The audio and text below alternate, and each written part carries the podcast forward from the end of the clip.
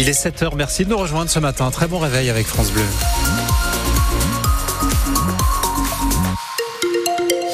Un réveil humide et doux. Voilà ce qui nous attend aujourd'hui. Ça va d'ailleurs euh, se maintenir tout au long de la journée.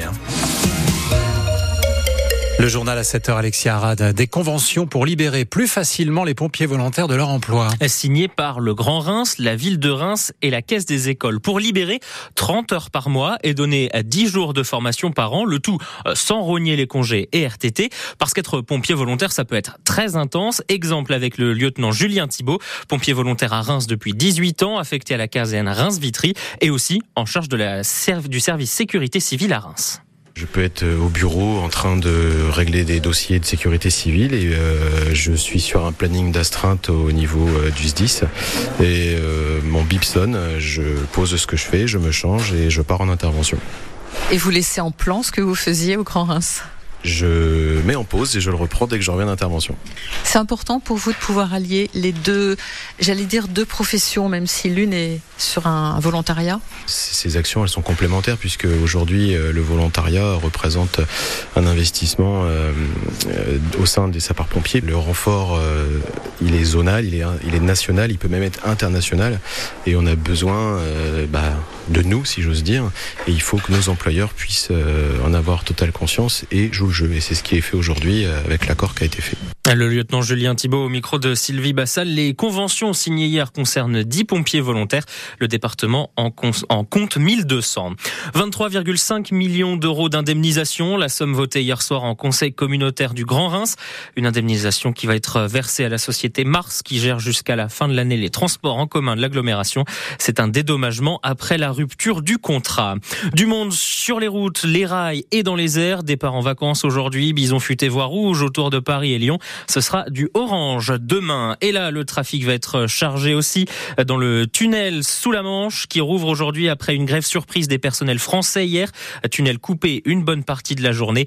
Les salariés ont obtenu un triplement de leur prime de fin d'année. Ah, Il y a des chances qu'on entende cette euh, chanson, là, je pense, dans les cantines de Reims. Je préfère manger à la cantine avec mes copains et mes copines, puisque ce midi, c'est le repas de Noël dans les cantines de Exactement, Reims. 9200 repas festifs au menu, Nicolas. Euh, Terrine aux trois poissons, parmentier de canard confit ou alors hachis sans viande et euh, fromage roulé. Et puis alors le dessert, montagne exotique. Ah oui, montagne. Ah, sympa. Menu testé et approuvé par les élèves eux-mêmes. Alors nous, ça nous met l'eau à la bouche. Alors on est allé vous demander dans les rues de Reims quel serait le menu de Noël pour vous ce week-end. J'en ai aucune idée. C'est la famille qui fait à manger. Ouais, le saumon, ouais, ouais, le saumon, le foie gras. Euh, chapon et, euh, et puis le dessert, hein, une petite bûche. C'est vrai, la bûche aussi, ouais. Du foie gras, sûrement.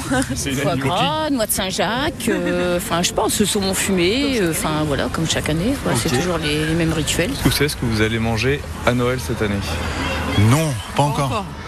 C'est euh, au dernier moment, vous savez l'habitude Voilà, c'est dernier moment, on verra, on sait pas encore. Ah oui, on mangera du chapon, on mangera euh, des cookies Saint-Jacques euh, et du poisson. On est tous les deux avec mon fils, on se fait un, un plateau euh, avec plein de petites choses à manger, mais on sait pas encore le détail.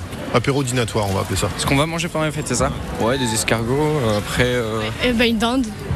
Et euh, foie gras, saumon, huîtres, euh, crevettes. Et puis le champagne? Évidemment, un peu de champagne ici. Ce serait dommage de, de, de s'en passer quand même. Voilà, plein d'idées euh, pour faire vos, vos menus pour les repas qui vont se terminer, peut-être, qui sait, par l'ouverture de cadeaux. Ça dépend chez qui? Est-ce que c'est plutôt chez vous le 24 au soir, plutôt le 25 au matin? C'est la grande question du jour sur France Bleu Champagne-Ardenne. Appelez-nous 03 26 48 2000. Rendez-vous à 8h10. Et puis tiens, allez Alexis, on termine avec un beau cadeau là pour les fans de Johnny. Une exposition consacrée à l'idole des jeunes qui ouvre aujourd'hui ses portes à Paris, c'est euh, aux euh, portes de Versailles. Alors il y aura des objets, des motos, des costumes de la star qui seront présentés au public. Toute la vie de Johnny est recréée, Mathieu Culleron. Moi, Jean Reno, son ami, je serai le guide. Votre guide. C'est l'ami de Johnny qui se charge de nous orienter dans cette exposition où l'on retrouve la plupart des costumes du chanteur, François Henrard est directeur des projets. 50 costumes qui sont présentés dans l'exposition, qui sont aussi bien des costumes de scène, donc tous les costumes iconiques, tous les costumes cultes, et ils les ont prêtés ici pour les montrer, euh, les partager pour la première fois avec les fans. Toutes les époques du chanteur sont explorées, de sa chambre d'adolescent à son salon de Marne-la-Coquette où il est décédé. C'est sa femme Laetitia qui a permis toutes ces reconstitutions. Elle a ouvert les portes de sa maison, aussi bien à Marne-la-Coquette qu'à Los Angeles, pour nous montrer tout ce qu'elle avait. Et c'est avec elle qu'on a choisi les meilleures pièces, les pièces les plus intrigantes, les plus intéressantes, et qu'on a décidé, avec les scénographes, chorégraphe de comment présenter ça ben, pour le montrer et le partager avec les fans.